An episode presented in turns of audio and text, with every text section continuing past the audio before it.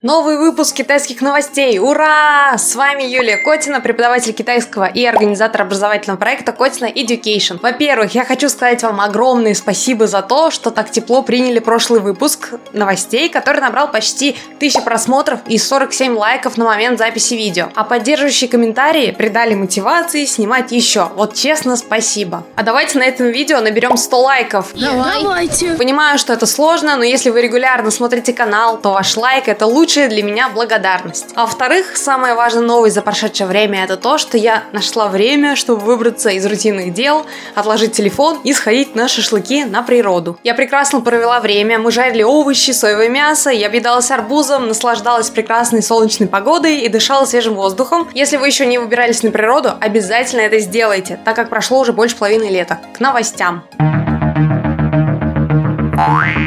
Китайские туристы стали больше интересоваться русской кухней, как следует из заголовка статьи в РИА Новости.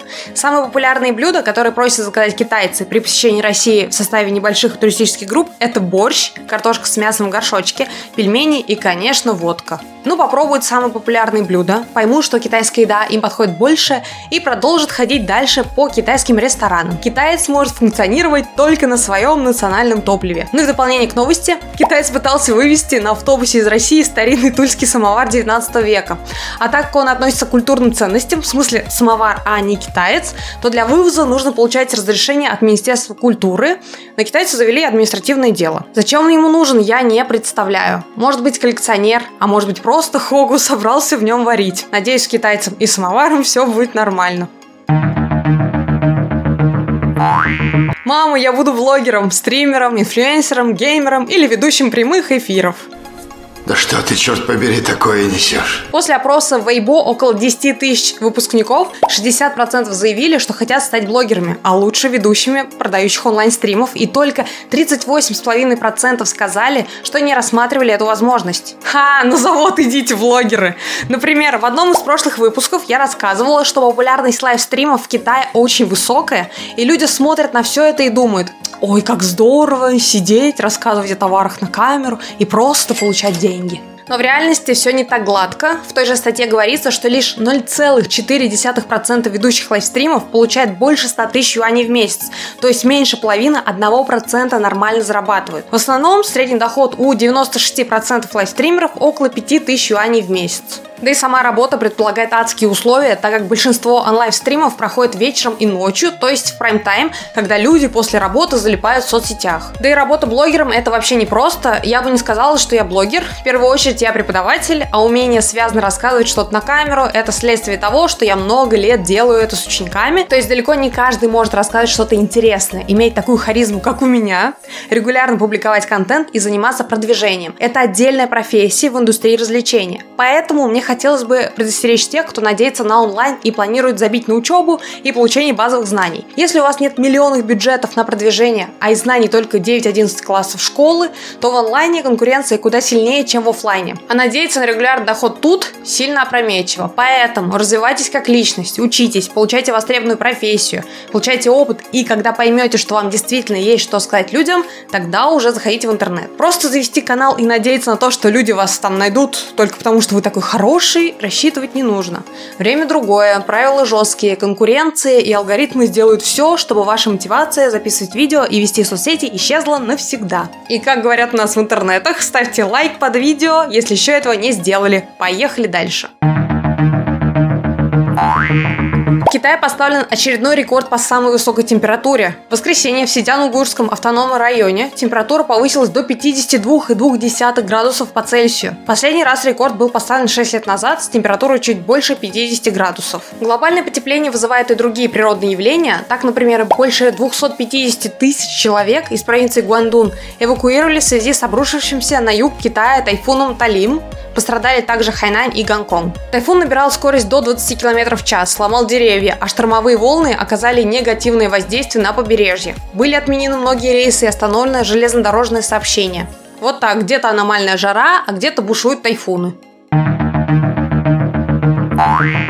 В докладе «Перспективы мировой индустрии развлечений и СМИ на 23-27 годы» обещают, что к 2025 году Китай станет крупнейшим в мире кинорынком, а общие сборы китайской киноиндустрии к 2027 году составят 27% от всего мира. А США – нет. Пока в Голливуде проходят забастовки актеров и сценаристов, приостанавливаются съемки будущих премьер, переносятся новые проекты, Китай просто берет и снимает. Боюсь представить, что мы будем смотреть в 24-25 годах, когда все это аукнется. Так получится, что Китай просто из-за отсутствия конкуренции на рынке кинематографа займет первое место.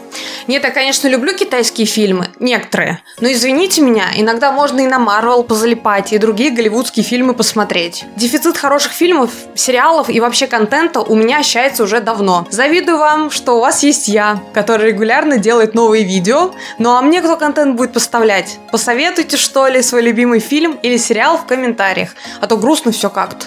Зато китайцам весело. Сейчас, до 31 июля, им бесплатно показывают российские фильмы, не завидую им, в рамках Russian Film Festival, который проводится в Китае уже четвертый раз. Этот фестиваль проходит на платформе Youku при поддержке Минкультуры России. Особый акцент делают на sci-fi, картинах о космосе и спорте. Ага, а нам китайские фильмы бесплатно и легально можно посмотреть? Кинопоиск, Око, Иви, ау, Поворот на восток вообще-то, показывайте нам тоже. Ах, ну да, китайский кинематограф не нуждается в продвижении. Он и так в топе, в отличие от... Хм, ну, не будем об этом. Кстати, если вам нравятся российские фильмы и у вас есть доступ к Youku, то думаю, вы можете посмотреть какой-нибудь русский фильм на китайском в качестве практики аудирования. Не знаю, сработает ли это, если вы в России, я не проверяла. Ну а если вы хотите выучить китайский язык, то для системы ежедневных занятий с опытными преподавателями я приглашаю вас в свой образовательный проект Котина Education. Это индивидуальные занятия онлайн по адекватным ценам длительностью по 60 минут. Мы поможем вам выучить китайский для работы и бизнеса, понять китайский менталитет и культуру, а также правила делового этикета при общении с китайцами. Поможем подготовиться и успешно сдать HSK для поступления в китайский вуз, а также приводите к нам своих детишек, чтобы китайский язык стал для них как родной, и они могли смотреть к 27 году китайские фильмы в оригинале канале. Ссылка на бесплатный пробный урок в описании под видео. Если учить китайский, то в Котина Education. За качество я отвечаю. Рейс из Шанхая в Пекин попал в турбулентность. Стюардесса и пассажирка получили травмы. Самолет попал в достаточно большое грозовое облако, и самолет начал сильно трясти. Непристегнутую пассажирку и стюардессу, которая пыталась удержать ту в кресле, подбросила к потолку. Стюардессу жаль, пассажирку не очень. What? Сейчас объясню почему. В кабине самолета обычно два пилота, которые следят за радарами, датчиками и видят, куда летят. При угрозе даже небольшой турбулентности бортпроводники сообщают о необходимости пристегнуться и о возможной тряске. И если пассажиры настолько расслабились, то это их проблемы. Причем по салону летали только они вдвоем. Ну и всякий мусор. Другие-то пассажиры были пристегнуты. Думаю, теперь она вообще не будет отстегиваться после такого. Самолет приземлился, все хорошо. А вот бортпроводница из китайской авиакомпании Spring Airlines грубо высказалась в соцсетях о пассажирах. Теперь на рейсах может летать всякий мусор. Летние путешествия означают перевозку идиотов. И я прекрасно ее понимаю, так как все люди разные. Кто-то ведет себя культурно, а кто-то игнорирует требования бортпроводников пристегнуться, и из-за них страдают сами проводники. Я бы наказывал не проводников, которые добросовестно выполняют регламент. Вот рейтинг каждому пассажиру, как в такси пусть будет. Тогда и пассажиры, может, будут себя вести адекватнее. Или пусть в поездах едут по 10 часов. А когда и туда перестанут пускать, пусть сидят в своей деревне. Важно в любой ситуации вести себя адекватно, следовать технике безопасности и оставаться людьми. Было время, пару лет назад, когда говорили, что многие профессии исчезнут и работников заменят роботы. Первыми в списках числились таксисты. Но потом, когда беспилотные авто выходили из строя и чудили на дорогах, таксисты вроде как выдохнули, а потом пришли нейросети и уже напряглись дизайнеры, копирайтеры и другие представители творческих профессий. Но, как показывает время, интерес к нейросетям потихоньку угасает. Кто-то их внедрил в свои рабочие инструменты, кого-то уволили за профнепригодность. Ну, бывает, это естественный отбор. А вот таксисты, особенно в Китае, снова напряглись. Так в Пекине беспилотные такси теперь полностью законны и уже отвоевали себе площадь в 500 квадратных километров, на которые будут развозить прогрессивных китайцев. В марте началось тестирование беспилотных такси, и за три с небольшим месяца в общей сложности они проехали 2 миллиона километров. Причем пассажиры в восторге. 95% отзывов положительные, ну, добрались и до столицы. Скачав приложение Baidu Apollo Go, уже можно воспользоваться таким такси в Шэньчжэне, Чунцине и Ухане. Ну и в Пекине, соответственно. Я бы без проблем пользовалась беспилотными такси, так как, не пройдя должных испытаний, их бы не пустили на улице. А искусственное управление убирать самое главное, из-за чего случается большинство аварий на дороге, а именно человеческий фактор. А вы прокатились и вообще, как относитесь к беспилотным авто? Ну и, конечно, будет все больше забавных видео, когда полиция пытается объяснить машине с искусственным интеллектом, куда ей надо припарковаться. Китай смягчил драконовские правила для разработчиков генеративного искусственного интеллекта. Они вступят в силу 15 августа. Ранее, когда гонка ИИ только начиналась, Китай выкатил свод правил, которые сильно ограничивают разработчиков. Так, например, были правила предотвращать дискриминационный, ложный и наносящий ущерб контент, а продукты ИИ должны поддерживать китайские социалистические ценности и не нарушать порядок. Какие именно ограничения сняты, не уточняется, но думаю, что партия пошла на некоторые уступки ради завоевания очередного первенства над США. Конечно, главные правила – это безопасность и защита авторских прав при развитии ИИ. Уже к 30 году Китай планирует стать мировым лидером в области разработки ИИ. Но опять же, давайте не будем путать. Китай убрал цензуру с генеративных ИИ и ослабил гайки разработчикам. Для обычных китайских пользователей, конечно, ничего не поменялось. Однако дать даже относительную свободу разработчикам – это верный шаг. Пусть сначала они что-то там сделают, изобретут, нагенерируют, а потом уже партия зарегулирует это и примет пару постановлений и законов. Думаю, такой подход наиболее прагматичный. В Китае станет больше цензуры. Теперь даже частные блоги в WeChat и Weibo будут регулироваться и проверяться, подходят ли они под определенные требования. Аккаунты обязательны к проверке, если в них размещенная информация содержит названия или логотипы правительственных учреждений, военных органов, СМИ или административных ведомств. А также усилится контроль за аккаунтами и медиа, касающихся финансов, образования, здравоохранения и правосудия. То есть те, кто ведет блоги на эти темы, должен подтверждать свою экспертность документально. Представьте, что начнется, если вдруг такое у нас ведут. С рынка резко пропадет 95% всех говнокурсов и блоги диванных экспертов. Но вообще, ничего удивительного, в Китае и так всегда была цензура. Так что это просто логичный и последовательный шаг. Сколько уже можно цензуры в Китае, да? Надо больше цензуры. Все запретить, зацензурировать.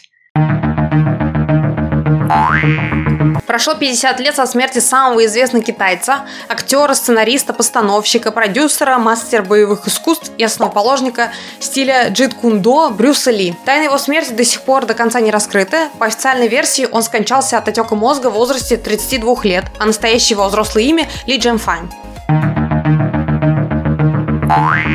А чтобы мы жили долго и счастливо, в каждом видео я рассказываю о волшебных точках традиционной китайской медицины. Сегодня у нас точка Шоу Гоу или водосточная канава. Это очень важная точка, и она является одной из четырех общих точек, которые используются при неотложной медицинской помощи. Она находится в носогубной борозде над губой, чуть ближе к носу.